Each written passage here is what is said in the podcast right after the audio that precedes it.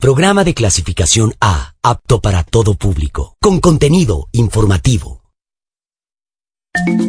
Ahora inicia Habla Santo Domingo de los Áchilas. La revolución te saluda. El espacio ciudadano de rendición de cuentas que te informa sobre la gestión del gobierno nacional y de las autoridades locales en nuestra provincia.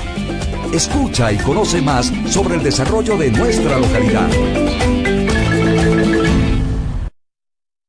Autorización 0301 CNE Elecciones Generales 2017.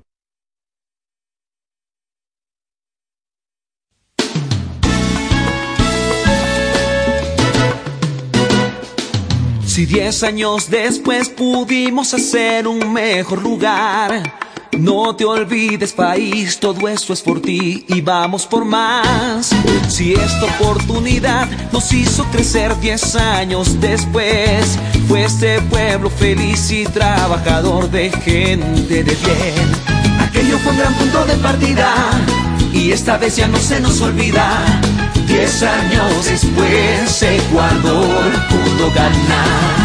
Estábamos perdiendo nuestros días, sin patria que nos brinde garantías. Diez años después la patria volvió a brillar. Qué gusto saludarles, amigas y amigos, a través de este espacio de rendición de cuentas del Gobierno Nacional. Mi nombre es Elizabeth Yetón, con gusto acompañarles hasta las 8 de la mañana. Hoy estaremos en un diálogo especial con el ministro coordinador de Seguridad, César Navas, y eh, también es importante que ustedes conozcan, amigos oyentes, que en lo local estaremos también analizando cuáles son esos resultados en el tema específicamente de seguridad en Santo Domingo. Para ello está con nosotros ya eh, Pilar Cerón, quien es gestora de seguridad, con quien eh, vamos a dialogar y nos dará esos resultados seguramente positivos acá en la provincia. Ahora eh, queremos también agradecer a nuestros amigos, compañeros que retransmiten esta señal de Radio Flama Plus, que hace como radio matriz de este espacio de rendición de cuentas Habla Santo Domingo. Y como siempre, es un gusto poder contar con ustedes a través de las emisoras que también nos retransmiten y que están pendientes de lo que se anuncia a través de este espacio, específicamente de lo que se realiza, el trabajo eh, desde el gobierno nacional a través de todos los ministerios e instituciones de gobierno. Vamos a dar paso a nuestros compañeros de Habla Pichincha, donde en Cabina Nacional está ya el ministro coordinador de Seguridad. César Navas Vera es ingeniero naval de armamento de la Academia Politécnica Naval de la Armada de Chile. Sirvió al país como oficial en servicio activo de la Armada del Ecuador.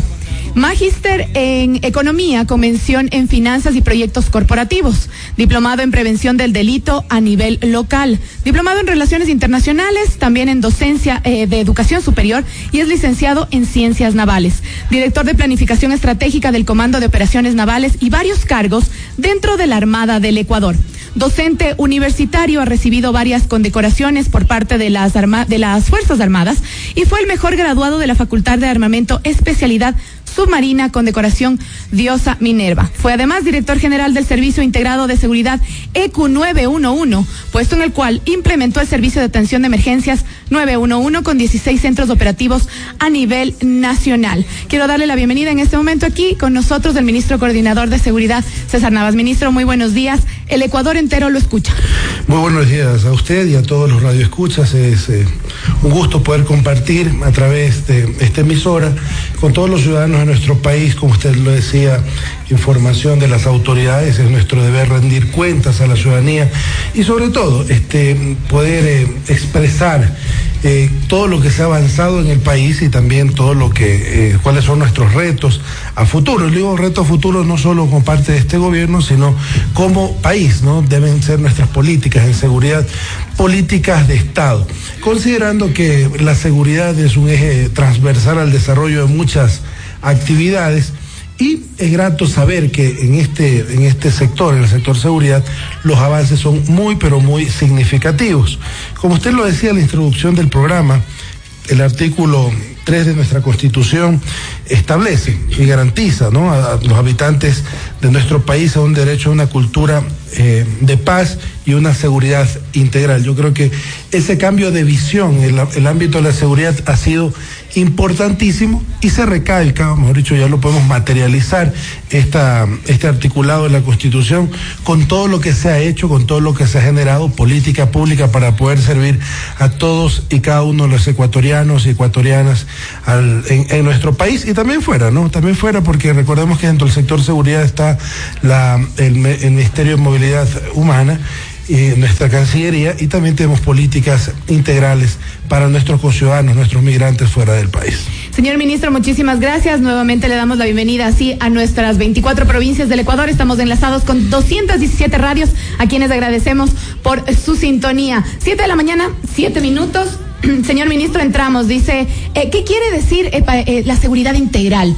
¿En qué ha beneficiado a la ciudadanía la implementación de la seguridad integral? Mire, para poder entender esto, veamos qué es el sector seguridad de nuestro país. El sector de seguridad de nuestro país está compuesto por ministerios de línea, tal vez el más visible, el Ministerio de Mayor Acción, con la ciudadanía de forma permanente, 24-7, como decimos, es el Ministerio del Interior con la Policía Nacional ellos se encargan de la seguridad ciudadana, un componente muy importante de la visión de seguridad integral.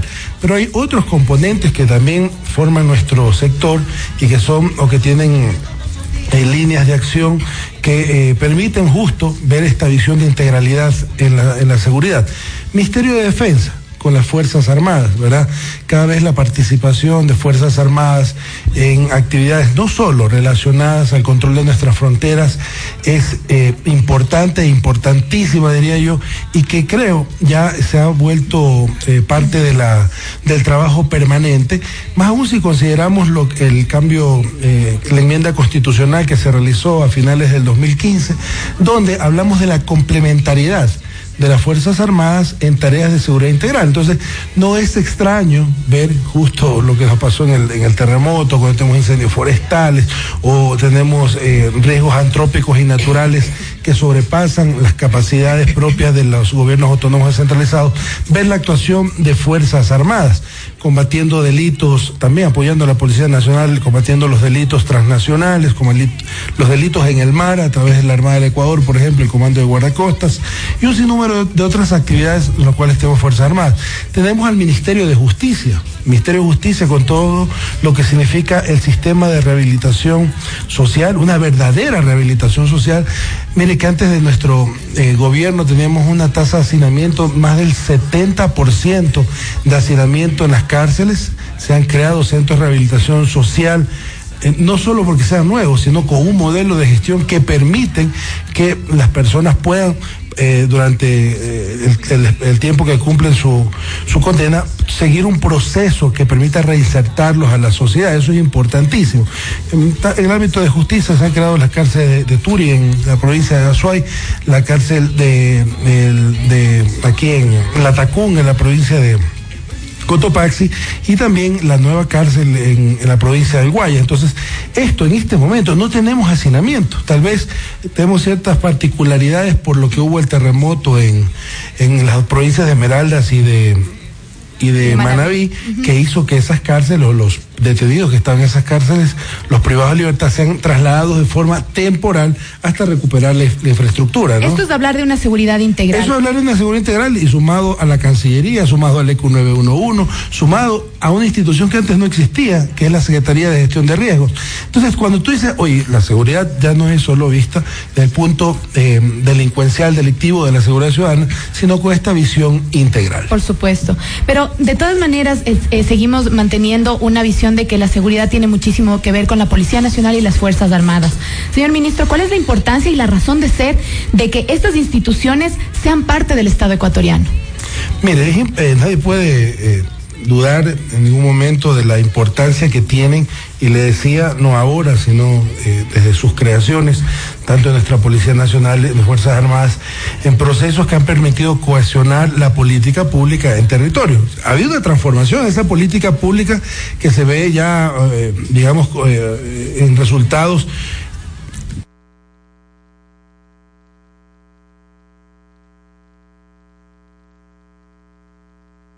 Primero, en actualmente, por ejemplo, la Policía Nacional ha tenido una modernización muy importante, muy, muy importante desde su modelo de gestión, pasando por su equipamiento, la profesionalización de sus miembros. Esto llevado ya al territorio, eh, no sé si uno recuerda, y, y verdad que es, es una década ganada, sin duda alguna, cuando podemos ver en el pasado lo que eran los PAI, los puestos de auxilio inmediato, que eran unas pequeñas eh, por decirle lugar de, de, descanso, porque ni siquiera eso era, no, estaban equipados, no había comunicaciones, no existía este eh, equipamiento apropiado, movilización, chalecos para la policía. Entonces, hoy que vemos esa transformación en nuestra Policía Nacional, un trabajo eh, con una visión de, país que ha realizado nuestro, nuestro Ministerio del Interior, eh, en su momento dirigido por eh, el doctor José Serrano, actual asambleísta electo, y ahora eh, Pedro Solines, que está a cargo.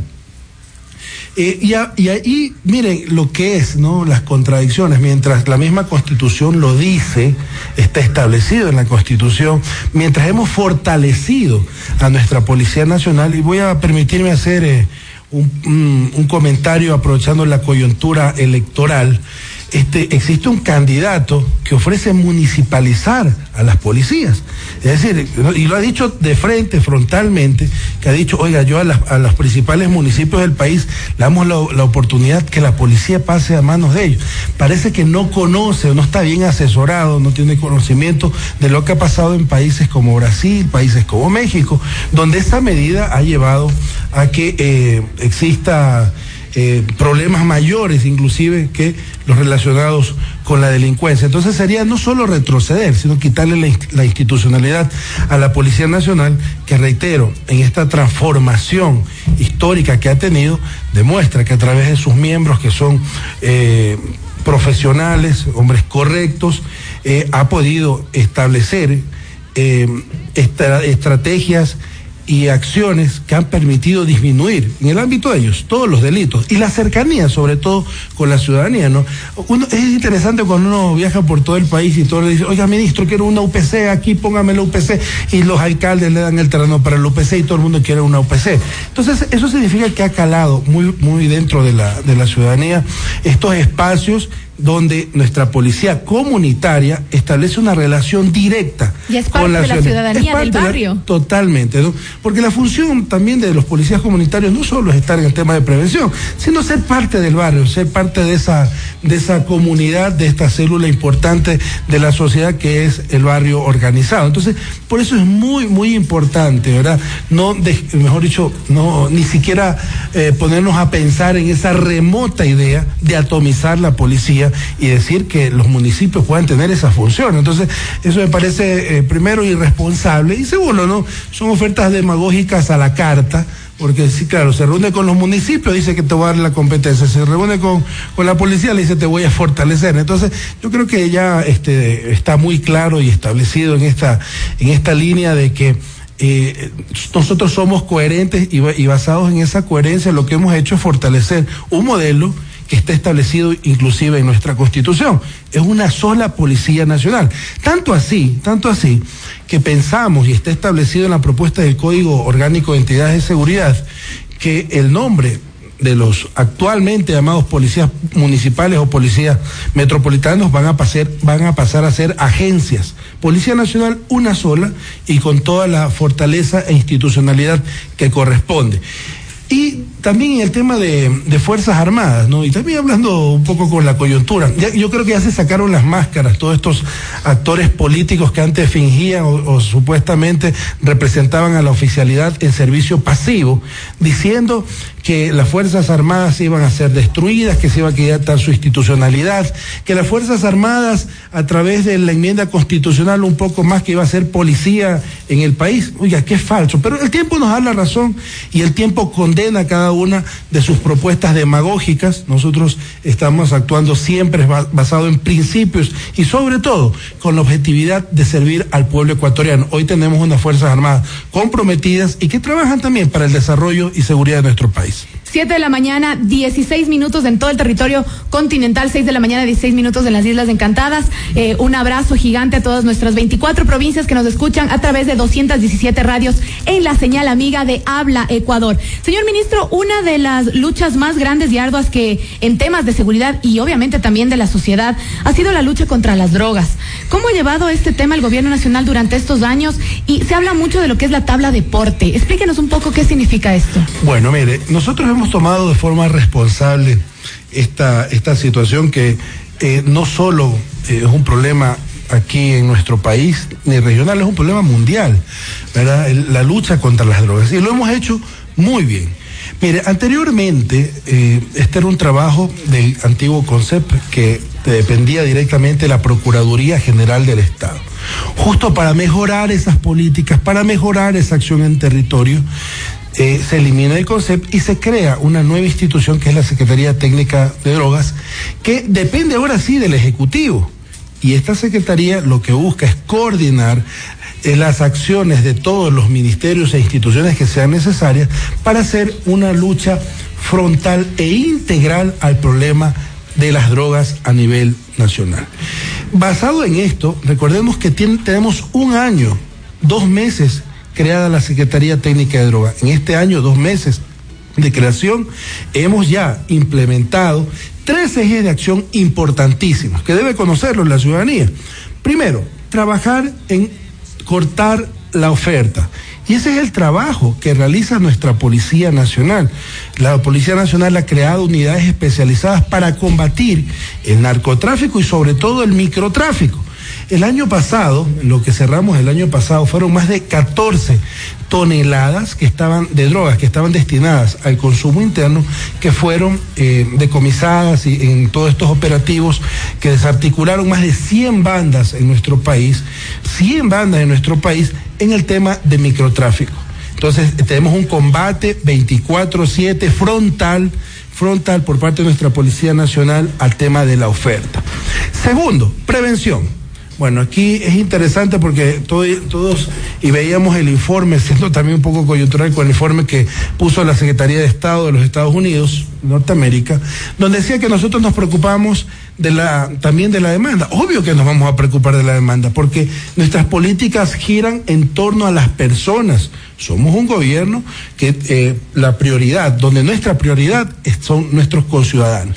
Entonces trabajamos mucho, mucho en la prevención escuelas y colegios, a, través de un programa exitoso, la creación de los departamentos de consejería estudiantil, los DS, se han contratado más de 4.500 profesionales en nuestro país en este año y dos meses para poder trabajar con la comunidad educativa comunidad educativa conformada por no solo los alumnos, sino los maestros y sobre todo los padres de familia. Esa es la, transformación en la política en, ya en territorio. Nos falta, claro que nos falta, pero ese es el tan satanizado gasto público eh, cuando uno tiene profesionales, son psicólogos que están trabajando directamente con los jóvenes en los hospitales. Entonces, esa es parte del trabajo que estamos haciendo en prevención. Y también lo estamos generalizando en el ámbito laboral con una normativa que establece que las empresas también tengan dentro de su equipo especializado de talento humano alguien que pueda dar orientaciones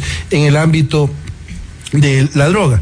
Y el tercer eje, yo le decía tres ejes, ¿no? Primero, básicamente el combate a la oferta, segundo, prevención, eh, y aquí también en prevención, ¿no? Eh, decirle que estamos haciendo un trabajo muy importante con la policía comunitaria, que sea el portavoz en el barrio, en la organización barrial de, en estos temas.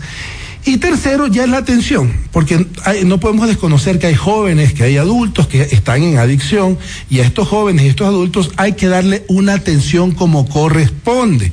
Entonces, para darles atención como corresponde, eh, a través del Ministerio de Salud Pública se habilitaron en 518 escuchen ciudadanos, 518 centros de salud a nivel nacional en este momento tienen los profesionales adecuados para atender a los los eh, ciudadanos o los pacientes que requieran este tipo de atención.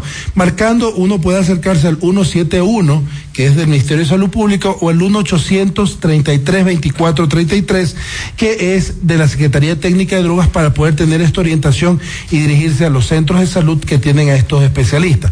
Esto sumado, esto sumado a ya se han creado, inaugurado en un año, dos meses, repito, que el Ejecutivo tiene a cargo esto, ocho casas de acogida o centros para la atención eh, residencial. Los otros, los centros de salud, son para atención ambulatoria y tenemos ocho casas para atención residencial, que son muy importantes. Actualmente eh, eh, estamos ya construyendo o adecuando tres casas de acogida más para este año cerrar al menos con once casas de acogida.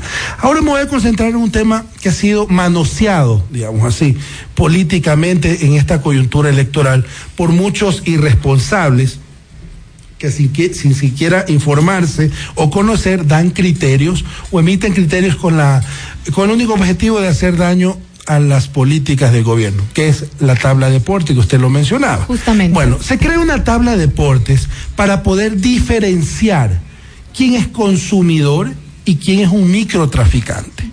¿verdad? Es importante. Yo, yo hago una reflexión más allá de lo que está establecido en el ámbito legal. Yo tengo tres hijos, ¿verdad? Eh, imagínense ustedes su hermano, su esposo, su novio o un familiar cercano suyo que estén en problemas de adicción. ¿Qué quiere uno? ¿Que vaya a la cárcel o que vaya a un centro de rehabilitación y que sea tratado como un problema de salud? Bueno, en nuestro gobierno eso tiene una visión eh, humana donde es tratado como un problema de salud pública. Que es, un tema de toda la sociedad. Y es un tema de toda la sociedad. La familia. Y podemos diferenciar a través de esta tabla que nos determina cuánto es la máxima cantidad cuánto es la máxima cantidad de droga que puede alguien portar para ser determinado como consumidor o que sea, si pasa esta cantidad, ya eh, como un microtraficante y sea penado de acuerdo a lo que es el Código Orgánico Integral Penal. Entonces, no nos podemos dejar confundir con, ciudadanos que por la tabla se ha proliferado el consumo o decir que la tabla permite el consumo de jóvenes. En absoluto. Eso no está escrito en ninguna parte y es más, es como el, vamos a hacer un símil con el alcohol que está un poco más relacionado. Las bebidas alcohólicas dice para mayores de 18 años, pero si hay un joven que está consumiendo, bueno, ahí hay un tema de, corresponsabilidad inclusive de la familia para saber qué está haciendo el joven en ese momento, ¿no? Señor ministro, 7 de la mañana, 23 minutos, y como es ya una característica de habla Ecuador, lo importante también es la parte local. En cada una de nuestras provincias se encuentran mis compañeros eh, de, cada una de las provincias con uno de los representantes del Ministerio de Seguridad o en temas de seguridad para hablar un poco más de lo local. Compañeros, regresamos con ustedes, 7 de la mañana, 23 minutos. Esto es Habla Ecuador. Gracias eh, a Carlita desde la capital de los ecuatorianos. Escuchábamos al ministro coordinador de seguridad César Navas hablar de las estadísticas. 100 bandas se han logrado desarticular, bandas delincuenciales en el país y eso eh, obviamente devuelve la calma a los ciudadanos porque se está trabajando en brindar de seguridad y sobre todo desarticular este tipo de bandas que crean eh, mucho miedo, intimidación en el país, en la comunidad los ciudadanos. También eh, escuchábamos sobre el trabajo que se ha realizado para, eh, por ejemplo, eh, incautar este tipo de sustancias estupefacientes. hablamos de, droga, el, microtráfico, para de alguna manera también brindar seguridad a todos los ciudadanos y sobre todo lograr eliminar este trabajo que, que no trabajo, hablemos de este tipo de, fechorías que cometen, cometen los antisociales y que sin duda cuando llega este tipo de sustancias a las diferentes provincias del país es una de, de las tentaciones para los jóvenes donde estas bandas pues eh, trabajan eh, o se articulan con diferentes antisociales en diferentes puntos del Ecuador. Para qué para ir eh, de, de alguna manera dañando a nuestros jóvenes metiéndoles en este mundo de las drogas. Es importante que la comunidad trabaje siempre de mano de la Policía Nacional, denunciando sobre todo si conocen que en su sector, en su barrio, hay este tipo de actividades ilícitas. ¿Para qué? Para que se eliminen, para que se combatan y sobre todo eh, que regrese la calma y la tranquilidad a su sector. Está con nosotros Pilar Cerón, quien es gestora de seguridad del Ministerio del Interior, también el capitán Lenin López, jefe de Policía eh, Comunitaria de Santo Domingo, con quienes vamos a dialogar sobre cómo se ha venido trabajando específicamente acá en Santo Domingo de los Áchilas. Pilar, un gusto recibirla. Buenos días. Cuéntenos eh, cómo se trabaja desde el Ministerio del Interior para combatir este tipo de actividades ilícitas, por ejemplo, eh, este tipo de, actividades que hacen los antisociales para llevar estas, estas sustancias estupefacientes a los barrios, a la comunidad, y esto crea también inseguridad en los sectores. Sí, Eli, eh, muy buenos días a ti y a todos los radioescuchas de, de Habla Ecuador. Eh, bueno, primero muchas gracias por la invitación. Sí, siempre es bueno informar a la ciudadanía todas las acciones que se realizan eh, buscando esa seguridad tan anhelada para cada uno de los y las ecuatorianas. Bueno, el trabajo específicamente lo realiza la Policía Nacional, excelente encargado de, velar por esa seguridad, trabaja día a día, ha sido capacitado y, su esfuerzo se, concentra en esto. Pero también el Ministerio del Interior eh, ha creado la Dirección de Seguridad Ciudadana, que es la encargada de trabajar, en conjunto con la Policía Nacional, trabajar en conjunto con la ciudadanía, ¿sí? Eh, para lograr esta, esta trilogía de la seguridad y, y, poder lograr mejores objetivos, que la comunidad esté involucrada en, en, en, la seguridad de su sector, sean los observadores, sean eh, actores principales en la seguridad de cada uno de, sus sectores. Así es, por eso destacaba el, el ministro este trabajo que se lo realiza desde eh, la policía comunitaria y como su nombre bien lo dice, comunitaria, con la comunidad, con las, eh, los ciudadanos, porque ese es, eso es importante, ¿no? Que, que los ciudadanos tengan esa confianza con, con, la policía, ¿para qué? Para que sea un trabajo más efectivo. Y eso es lo que le queremos eh, consultar al capitán Lenin López, quien es jefe de la Policía Comunitaria de Santo Domingo y está con nosotros. Eh, capitán, ¿ustedes cómo han visto la respuesta de los ciudadanos en el trabajo que han venido realizando con la comunidad desde que se implementó la Policía Comunitaria? Gracias, buenos días a todos los radioescuchas de Santo Domingo y de las eh, ciudades aledañas. Asimismo, la institución policial, eh, nuestro pilar fundamental es nuestra ciudadanía, nuestra comunidad. Por tal razón, nosotros aplicando la trilogía de ciudadanía, policía y autoridades, nosotros estamos estableciendo estrategias con la finalidad de eh, tanto eh, reducir los hechos ilícitos como eh, nosotros tener mucho más confianza por parte de nuestros moradores y moradores de acá de Santo Domingo. ¿Y cómo responde la comunidad? Prácticamente eh, responde de una forma adecuada, eh, motivada, eh, interesándose en actividades comunitarias de, integración y aparte de eso, integrarse, integrándose a través de situaciones de autoseguridad, de autoprotección. Y nosotros como institución estamos ahí para motivarles y aparte de eso para capacitarles. Específicamente cómo han intervenido ustedes en los diferentes sectores de Santo Domingo nosotros tenemos varios procesos comunitarios relacionados a los procesos comunitarios. Eh, por ejemplo, voy a citar eh, los principales que realizamos eh, conjuntamente con la ciudadanía, es las asambleas comunitarias, es los locales seguros, es los botones de seguridad, es la recuperación de los espacios, es prácticamente las capacitaciones ciudadanas que nosotros damos y en este, en este ámbito nosotros eh, realizamos eh, las capacitaciones con la finalidad de dar esa cultura de seguridad a los ciudadanos. Es decir, no solamente que esperen que un policía se encuentre para cada ciudadano o para cada sector, sino que se involucren con todos todos los actores y factores sociales para que juntos nosotros eh, contribuyamos con nuestra seguridad. Se han instalado botones de seguridad. ¿Cuántos exactamente acá en Santo Domingo? Nosotros eh, tenemos dividido a nuestro territorio en diferentes eh, distritos. Esto quiere decir el distrito este, el distrito oeste, el distrito La Concordia, que prácticamente el botón de seguridad ha sido de una forma acogida por nuestra ciudadanía. Tenemos que en el distrito, en, el distrito este tenemos 39.193. Tenemos en el distrito oeste 25.014. En el distrito La Concordia tenemos 5.271, haciendo un total de 69.478 botones de seguridad. Esto es desde que se formó, desde que se dio inicio al botón de seguridad. Ya. Y la respuesta que ustedes han obtenido de la comunidad con el uso de este botón de seguridad, cuántas eh, eh, llamadas de, de, emergencia, por decirlo así, han recibido desde que se instaló este, este botón de seguridad. Ya, nosotros, yo quisiera primero hablarle qué es el botón de seguridad. El botón de seguridad, el botón de seguridad es prácticamente un dispositivo que se ubica en el en el eh, aparato en el aparato telefónico, esto quiere decir un celular, en donde nosotros a través de una tecla es decir, el número 5 o cualquier tecla eh, de marcación rápida, nosotros acudimos a donde el ciudadano se registró.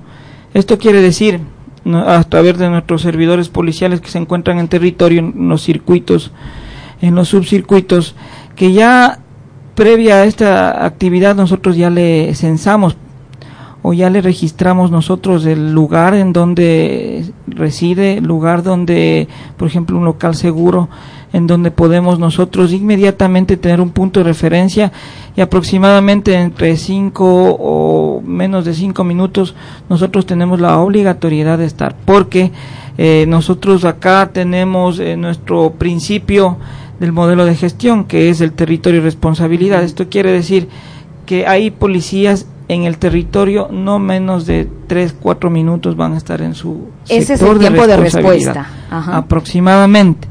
Tomando en cuenta tomando en cuenta que los sectores rurales son un poquito más alejados y por las vías de segundo, tercero e inclusive cuarto orden eh, nosotros eh, demoramos, inclusive también por la señal celular.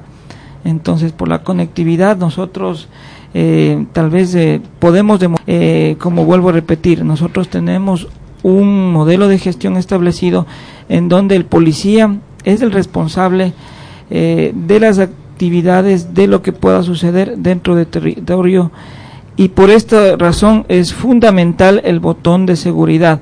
Invitamos a todos los radioescuchas, a toda la ciudadanía, para que acuden a la, a la unidad de policía comunitaria más cercana y que eh, pregunten sobre los servicios eh, que tiene la institución policial, que tenemos un sinnúmero de servicios y eh, con la particularidad de que todos son gratuitos. Eso es muy bueno.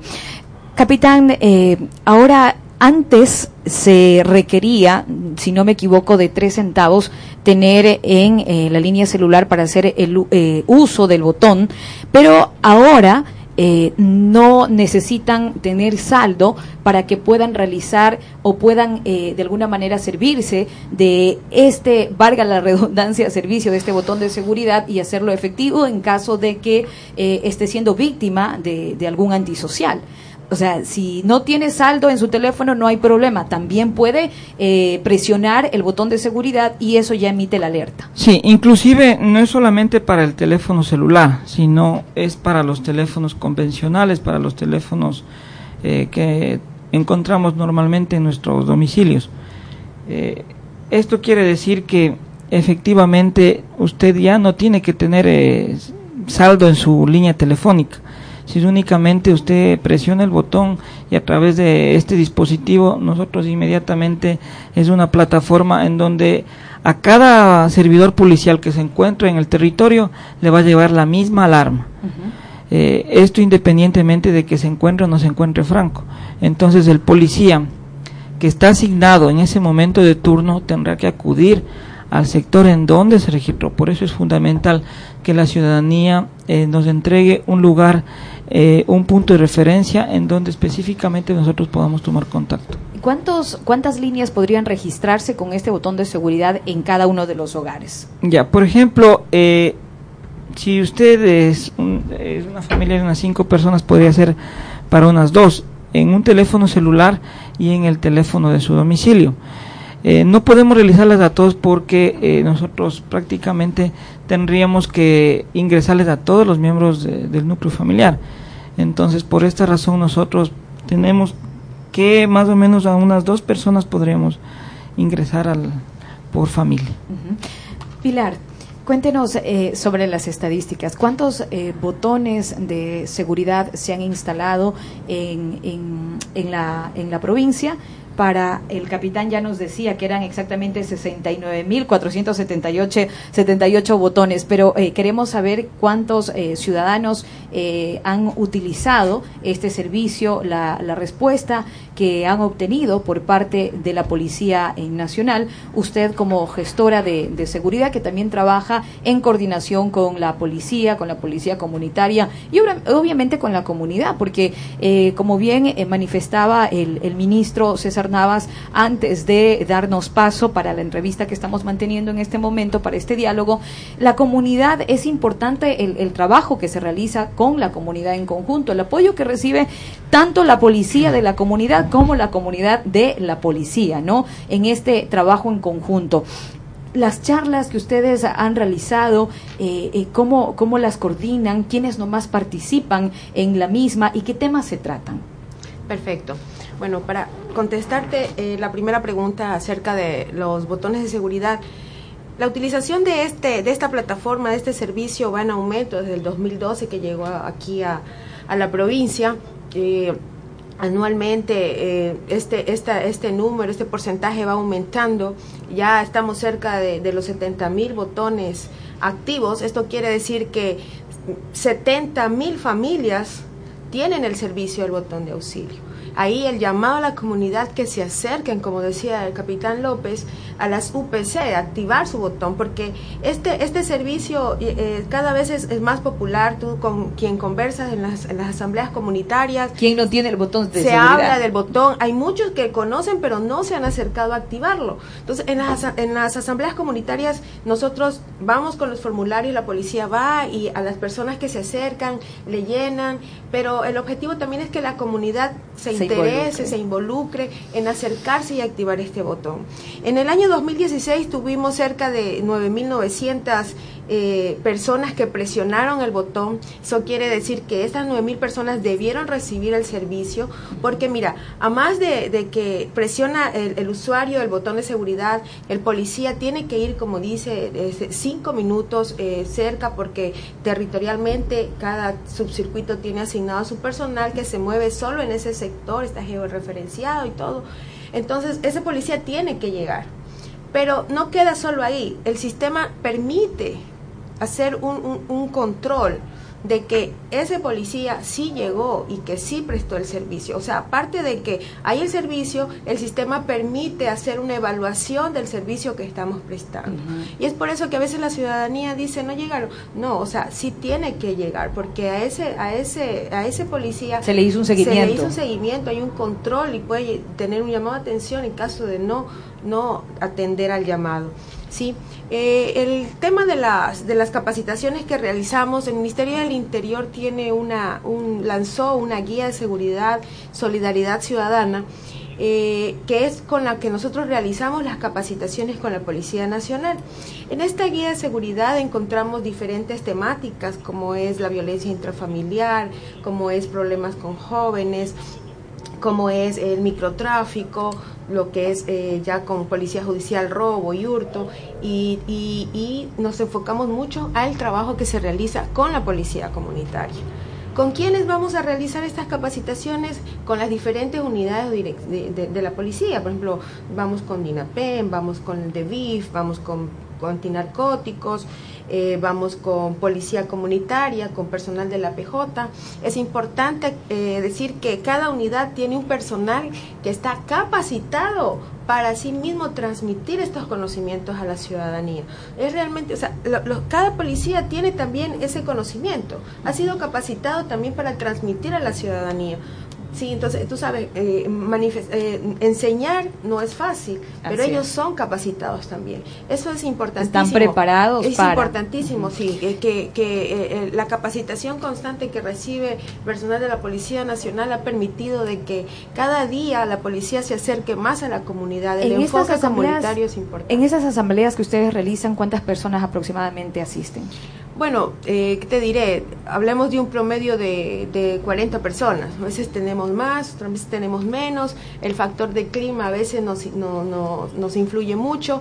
Estas asambleas tratamos por lo general las realizamos en la noche, que es cuando la ciudadanía pues ya llegamos del trabajo, Cuenta con eh, dejamos listo las cosas en casa y nos vamos, muchas veces van en familia a las asambleas comunitarias. Es decir, hay una, una respuesta positiva por parte de la comunidad. Totalmente. Estamos también con Horacio Barre y Juanita Rojas. Ellos son ciudadanos que nos acompañan de diferentes sectores para hablarnos cómo han recibido el servicio que en este momento nos ha manifestado el capitán eh, el capitán Lenin López, quien es jefe de la Policía Comunitaria de Santo Domingo, nos ha hablado de los servicios del botón de seguridad.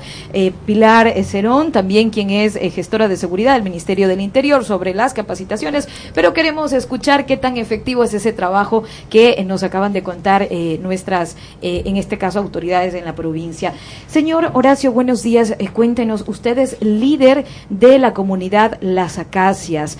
¿Cómo han recibido eh, las capacitaciones que se han brindado desde el Ministerio del Interior en el tema, por ejemplo, de hablarles del botón de seguridad, de cómo funciona? ¿Ustedes han recibido la información adecuada como para decir, sí, yo también quiero ser parte de, este proyecto y quiero este servicio? Muy buenos días, Radio Escucha de la provincia.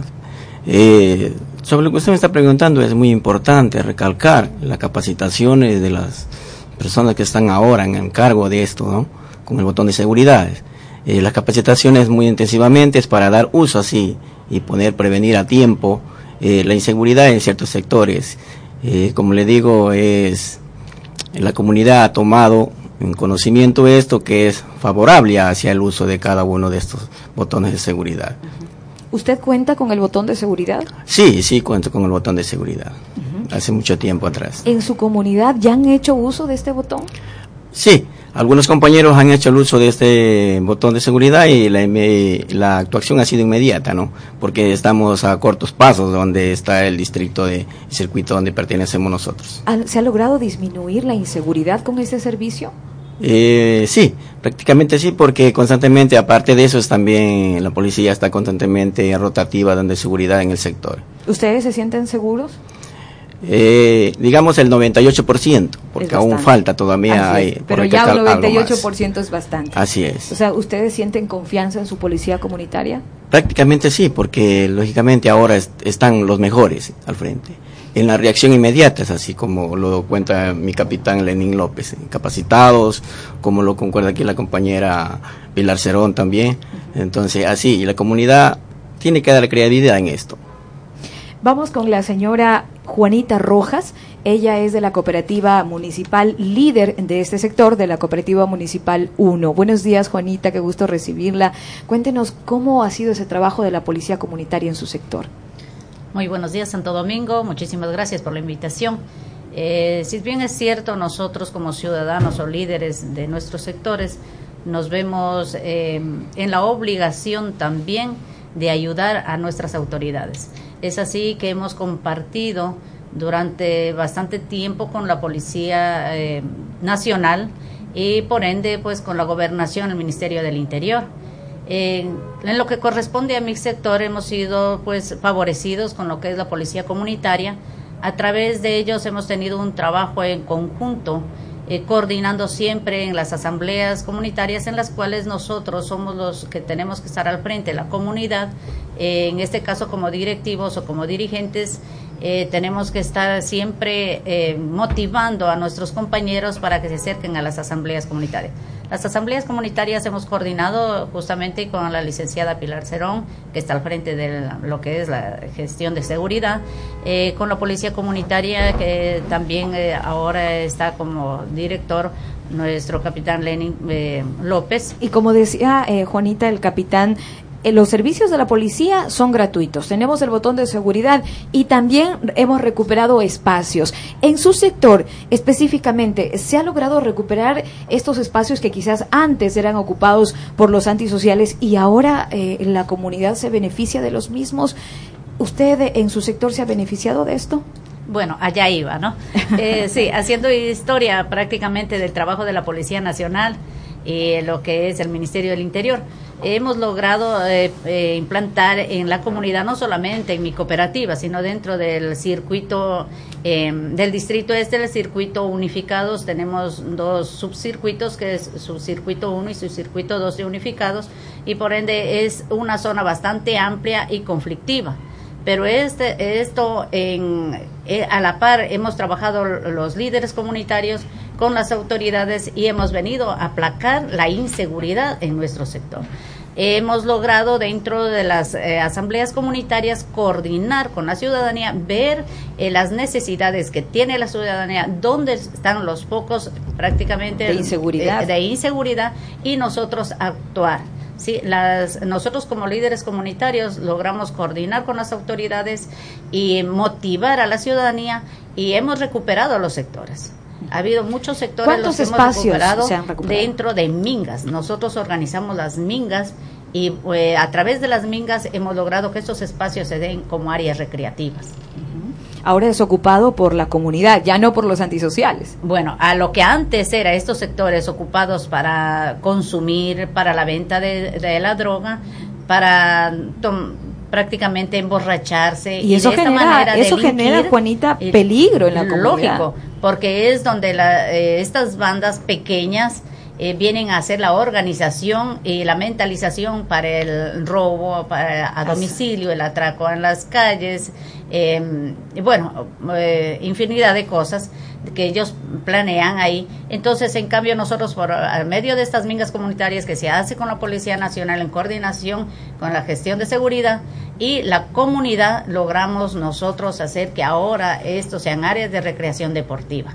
Entonces, de esta manera nosotros recuperamos espacio y ahuyentamos la inseguridad que hay en nuestros sectores. Eso es muy bueno. Ese trabajo es digno de aplaudir, de aplaudir por parte de la comunidad, porque no solamente se espera de la policía, sino que ya la comunidad está empoderada y, capacitada para saber cómo disminuimos la delincuencia en mi sector, en mi barrio. Existen sectores donde está siendo por la delincuencia, entonces la comunidad se organiza, hace minga, pero combate la delincuencia, combate la inseguridad.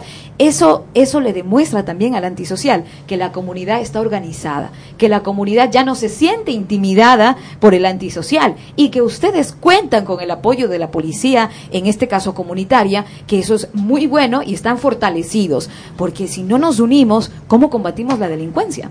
Así es. Eh, quería también decirles que dentro de las asambleas comunitarias nosotros tenemos la capacitación a los ciudadanos. La capacitación viene tanto de lo que es del Ministerio del Interior como de la Policía Nacional. Sí, la Policía Comunitaria es un organismo que está eh, pendiente del ciudadano por medio, se ha hecho los botones de auxilio, como decían las autoridades y el compañero anterior, eh, se, ha, puesto el botón de auxilio que no solamente es para favorecer en la delincuencia, sino también en otras cosas. Ah, de repente un accidente, de repente tal vez por enfermedad. Entonces la respuesta de la policía es inmediata. Podría decir yo, en una calificación personal mía, que es más inmediata que el 911. Wow. La eh, comunidad es la comunidad la que tiene que, eh, en todo caso, dar fe del trabajo que se hace. Es un criterio de, de una ciudadana, de, de, Juanita Rojas, quien es una líder de la cooperativa municipal 1 y quizás nosotros podemos tener una percepción, pero en realidad quienes califican el servicio y quienes dan fe de lo que se hace desde los diferentes ministerios, en este caso del Ministerio del Interior, a través eh, de las diferentes direcciones, es la comunidad, porque los ciudadanos son quienes están recibiendo directamente el servicio y quienes están llamados a calificarlo, a hacer una observación, a hacer una sugerencia o, y también a quejarse si es que no están recibiendo un, servicio de calidad. Y en este caso, usted, eh, pues bueno, ha calificado y ha comparado un servicio con otro y lo califica mucho mejor que, que el EQ 911. Entonces, eh, eso quiere decir que el trabajo de la policía en la comunidad está siendo efectivo. Horacio, usted dentro de su comunidad, eh, hablamos de eh, la comunidad Las Acacias, en su sector, con sus, eh, con sus vecinos, ¿también se organizan para recuperar espacios? dentro de lo que corresponde a recuperación de espacios, está controlado ahí porque prácticamente son, no tenemos espacios desocupados. Tenemos la casa, la casa comunitaria, la, tenemos la cancha de uso múltiple, donde hay el centro recreativo de la niñez y de la juventud. En lo que sí hemos participado son en las asambleas comunitarias del sector, con, en coordinación con la compañera Pilar, Pilar, en coordinación así, entonces hemos tenido charlas de lo que se trata en violencia intrafamiliar, todo eso, entonces en la comunidad ha participado y ha dado a conocer y ciertas inquietudes del sector. Horacio, Juanita, queremos agradecerles por habernos acompañado, desearles éxitos, éxitos en sus actividades y que sigan confiando en la policía comunitaria que está trabajando obviamente para servirles y atender sus inquietudes. Nos vamos ahora mismo con nuestro segmento Ecuador decide en base a una propuesta. Luz, con mayor participación del sistema eh, del sector privado para reducir lo que califica de excesivo gasto público, entre comillas. A su vez, este candidato dice que sí garantizará la atención para los más pobres a través de la creación de zonas francas de salud que cobrarán cero impuestos a los empresarios privados interesados en ofrecer el 25% de la capacidad médica que instalen a este sector de la población. Ante este escenario y, los, y las dos visiones, debemos comentar que enviamos invitaciones por escrito a los dos movimientos políticos. En este momento vamos a escuchar la opinión ciudadana de un usuario del sistema de salud pública y sus inquietudes ante el futuro político del eh, país. Está con nosotros en este momento eh, Veloz, José Veloz. José Veloz se encuentra con nosotros y nos va a comentar sobre el eh, movimiento político al que él es partidario. Buenos días, distinguida audiencia, mi nombre es José Veloz del Comité Local de Salud de Guamaní. Debo decir que la historia del acceso a los hospitales, a la atención médica y a las medicinas de, de cada persona es distinta. Pero en el caso de las personas que somos de los barrios populares y tenemos algún problema de salud, vivimos del día a día, muchas situaciones difíciles y necesitamos de los servicios públicos por cuestiones de vida y muerte. El motivo tal vez conocido para, para quienes puedan tener dinero y pagar un seguro privado o el médico particular. Han sido los altos costos de la medicina privada y la, la imposibilidad de, de pagarla. Hoy con los hospitales públicos, las enfermeras, los doctores, para todos hay una opción de salud y dignidad. Una opción de salud y dignidad. En mi opinión, el mayor problema de quienes cuestionan estos servicios o de quienes creen en privatización es la falta de solidaridad y sensibilidad. Aunque ahora con motivo de las elecciones la gente y los candidatos hablan y discuten de la salud del pueblo en cada oportunidad. Lo que le puedo decir a quien me escucha es que tengamos conciencia de lo que existe, de lo que hemos ganado, de lo que se puede ganar o perder con un voto. Personalmente la idea de que la salud de las personas es un gasto me parece absurda. Igual de absurdo e ingenuo creer que las empresas de salud que a uno sin dinero no le han atendido nunca vayan a hacerlo mañana. También tengamos en cuenta la vocación que se encuentra en los hospitales públicos, no sería la misma en los privados, con una lógica de caridad. Difícilmente una empresa privada ofrece un servicio sin cobrar dinero a cambio, y se lo hace es casi por lástima más que por compromiso. Hoy en día, y pese a las pasiones electorales, difícilmente creo que las cosas pueden ser distintas a lo que fueran hace años. La salud y las medicinas en clínicas privadas se reciben solo si se paga. Y muchos, pese al esfuerzo y al trabajo, difícilmente podemos pagar y solventar lo que un médico particular cobra. También tengamos en cuenta que, que nadie construirá un hospital en zonas populares porque no es un negocio si la salud de los pobres se dará en clínicas exoneradas de impuestos, ¿dónde estarían estas? Seguramente no en mi barrio, que es un popular, u otro parecido. porque no somos clientes potenciales. Y vale preguntarnos, ¿realmente ofrecerán el mismo servicio a sus clientes? ¿Nos mirarán por debajo del hombro?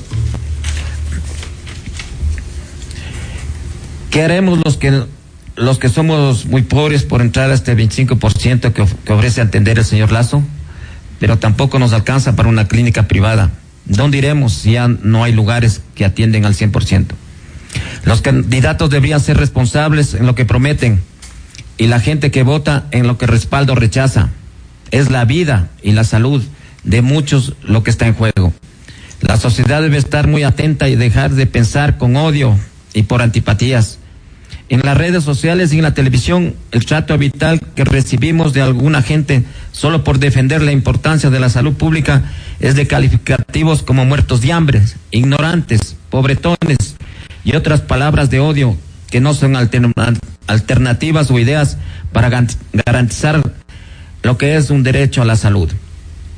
La vida no es blanco y negro. Quienes accedemos a la salud pública no somos vagos, como dicen algunas personas. 30 segundos. Que deben agradecer haber nacido con facilidades económicas. Piensa en un momento en el que la mayoría de ecuatorianos hemos trabajado toda la vida y buscamos progresar pese a cualquier obstáculo. Recuerdo cuando trabajaba en una empresa tercerizada y teníamos que hacer horas extras sin pago. En esas condiciones difícilmente podía pagar un hospital privado y mi única opción ha sido lo público y sin llegar a ser perfecto, ahora ofrece un servicio confiable y de calidad. Muchísimas gracias. Cuatro minutos detenido en este momento el señor José Veloz para exponer la propuesta de salud del movimiento Alianza País. En este momento, cuando son las siete de la mañana y 55 minutos, eh, no ha llegado el, ciudadano vocero del eh, movimiento Suma Creo, a quien obviamente le, hicimos la invitación. Esperamos que para el próximo lunes el movimiento nos envíe también eh, otro vocero. Le agradecemos mucho al señor José Veloz. de todas maneras, en todo caso, creemos esencial poner en conocimiento de la audiencia la propuesta de salud del plan de esta agrupación política que ha presentado en algunos medios y su plan de gobierno. Dice eh, el movimiento Creo Suma. Cito lo que mencionan en su plan de gobierno con eh, comillas, abriendo comillas. A pesar del importante gasto realizado por la actual administración, persisten elevados niveles de eh, mortalidad infantil. Se implementó el plan de gratuidad progresiva dentro del sector de la salud que incrementó la demanda de servicios sin contar con la contrapartida de una mejor organización del sistema y un inmediato incremento de la infraestructura. Creemos que es el momento de replantear el sistema de salud, de redefinir los roles y de reasignar responsabilidades a los distintos actores. Las, las mejoras en la infraestructura de salud y de la capacidad de gestión especializada provendrán tanto del sector público como del privado. Cierra comillas. En el debate presidencial del señor Lazo señaló a propósito del tema eh, de salud, donde abro comillas nuevamente. Los ecuatorianos que quieren que les regalen las cosas, eh, sino que buscan mejores oportunidades para asumir el destino de su familia en sus propias manos. La, mejor ministra de Salud es la, eh, en la familia es la madre. En, en materia de salud proveeré la promoveré, perdón, la ley de zona franca para liberar el pago de impuestos a la renta de por vida a las nuevas inversiones en nuevas clínicas y hospitales, que nos ayuden a cubrir el déficit de ocho mil camas en los centros asistenciales y que a cambio nos entreguen un 20% de la capacidad instalada para atender gratuitamente a los beneficiarios del bono de desarrollo humano. Cierra comillas. En sus cuentas de redes sociales y en intervenciones públicas también ha eh, criticado la presencia de médicos cubanos que están en lugares, sobre todo rurales, donde los galenos ecuatorianos escasean. Sobre este tema afirmó, entre comillas, el Ecuador para los ecuatorianos, Cuba para los cubanos. Eso es eh, parte de la propuesta del movimiento eh, Creo Suma. El próximo 2 de abril serán los ecuatorianos y ecuatorianas quienes finalmente decidan entre las dos propuestas y visiones de país. De nuestra parte reiteramos el compromiso con la democracia y la necesidad de compartir la mayor diversidad de opiniones de los distintos temas de interés público. Agradecemos su atención. Ecuador de... Aquí con...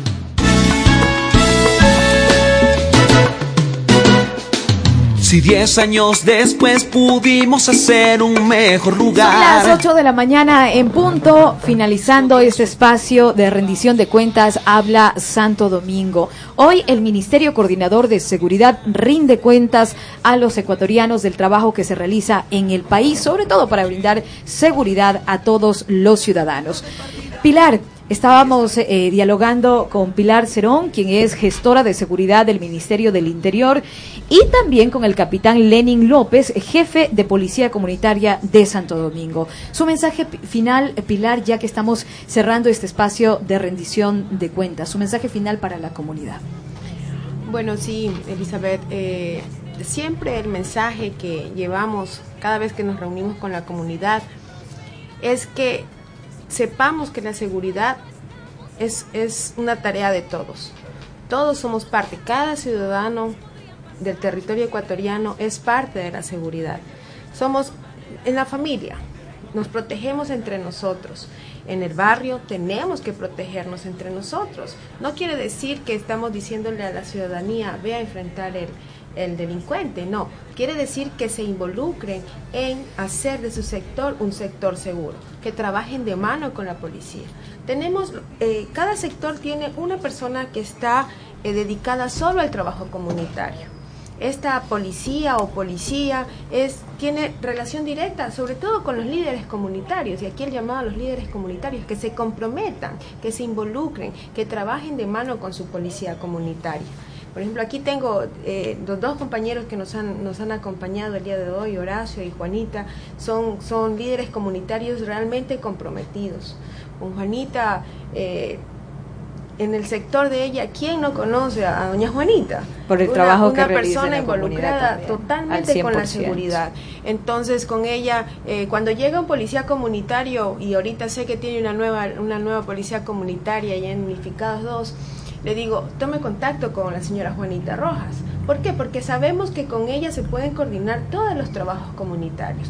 Pero eso también tenemos que empezarlo a hacer todos, toda la ciudadanía. Involucrarse. Involucrarnos, ir a las asambleas, porque en las asambleas, a más del diagnóstico que realizamos en ellas, planificamos actividades podemos proponer, vamos a hacer una recuperación de espacio por medio de mingas, vamos a llamar a tocar puertas, porque déjame decirte que en la recuperación de espacios se involucran, aparte la comunidad y la Policía Nacional, otras, otras instituciones. Y aquí tengo que, que, nombrar eh, a CENEL. CENEL ha sido una de las instituciones que nos ha colaborado muchísimo en el tema de seguridad, eh, porque tú sabes que un sector donde hay alumbrado es un sector que automáticamente la percepción de seguridad que tenemos allí cambia cambia, o sea, aumenta. Eh, si antes eh, la ciudadanía no se sentía segura en transitar por el sector, resulta que llegó CENEL, nos colocó un poste, una lámpara y, cambia la vida y, la percepción de seguridad de todo el sector que está alrededor de esa lámpara. El trabajo es articulado. Capitán, capitán, desde, desde la policía comunitaria, su mensaje eh, final para los ciudadanos. Bueno, el mensaje final sería que nosotros como moradores, como ciudadanos, eh, conozcamos más sobre eh, autoprotección, autoseguridad, eh, de la misma forma que tengamos confianza en nuestra institución, específicamente en su policía de su sector, de su barrio, de su comunidad, empezando desde conocerla, saber los nombres y verificando todos los servicios que nosotros como institución policial le vamos a entregar. También resaltar que tenemos los servicios eh, ocasionales que son el traslado de valores, el encargo de domicilio y el, el traslado de domicilio. Entonces, son unos servicios ocasionales que son fundamentales ahora, es decir, si usted sale de, de, la ciudad eh, va a su policía comunitaria, su UPC, y deja encargado su domicilio. Si usted traslada los enseres de su domicilio, usted hace una acta con el policía comunitario y traslada eh, tranquilamente hasta cualquier eh, ciudad, hasta cualquier provincia. con la, en la compañía de la policía. Claro, o sea, nosotros le damos, un, nosotros le, avalamos lo relacionado al traslado, es decir, que eh, nosotros eh, efectivamente evidenciamos que usted se está mudando de un lugar a otro. Y también eh, nosotros tenemos el importante que es el traslado de valores. Esto es fundamental ahora porque hemos tenido hechos ilícitos que inclusive han quitado la, la, vida de un servidor policial por situaciones que inclusive nosotros hemos eh, verificado y hemos contratado que la ciudadanía no ha pedido la, ayuda pertinente para el traslado de, de valores. Recordemos el número al que deben llamar para pedir este servicio de seguridad. El número eh, telefónico tiene que ser eh, directamente coordinado con el EQ 911. Muy bien. Nosotros ahí, eh, ellos nos direccionan el procedimiento y inmediatamente acudimos hasta cualquier sector a cualquier lugar y a cualquier provincia. Gracias, capitán, eh, por haberlos acompañado, a Pilar también, gestora del Ministerio del Interior, y sobre todo a ustedes, ciudadanas y ciudadanos, que están pendientes siempre, semana a semana, de este espacio de rendición de cuentas. Gracias a las radios enlazadas, Radio Somba Pamin 102.5, Estéreo Max 98.1, American 88.1, Estudio 90.9, Láser 95.7, quienes retransmitieron la señal de Flama Plus 104.5 como Radio Matriz de Habla Santo Domingo. Les dejamos un abrazo y un excelente inicio de semana para todas y todos ustedes ciudadanos. Este. Gracias por escuchar. Habla Santo Domingo de los Sáchiras. La revolución te saluda. El espacio ciudadano de rendición de cuentas que te informa sobre la gestión del gobierno nacional y de nuestras autoridades locales. Hasta el próximo lunes. La rendición de cuentas obliga a autoridades, funcionarios y representantes a informar sobre el ejercicio de su gestión y la administración de recursos públicos. Artículo 89, Ley de Participación Ciudadana y Control Social. Sigue de cerca las actividades del gobierno de la Revolución Ciudadana a través de nuestros medios oficiales. El Ciudadano Web. www.elciudadano.gov.es. Tele Ciudadana. Canales 48 y 49. Radio Ciudadana. Quito 106.9. Cuenca 93.7. Manta y Puerto Viejo 100.1. Loja 106.5. Guayaquil 600 AM. El Ciudadano Impreso. Y nuestros informativos en Quichua. Yak Tapi. Y en inglés y francés. También nos encuentras en todas las redes sociales y en streaming en vivo. Y puedes descargar aplicaciones para tu celular. Toda la información más cerca de ti y a tan solo un clic. Secretaría Nacional de Comunicación.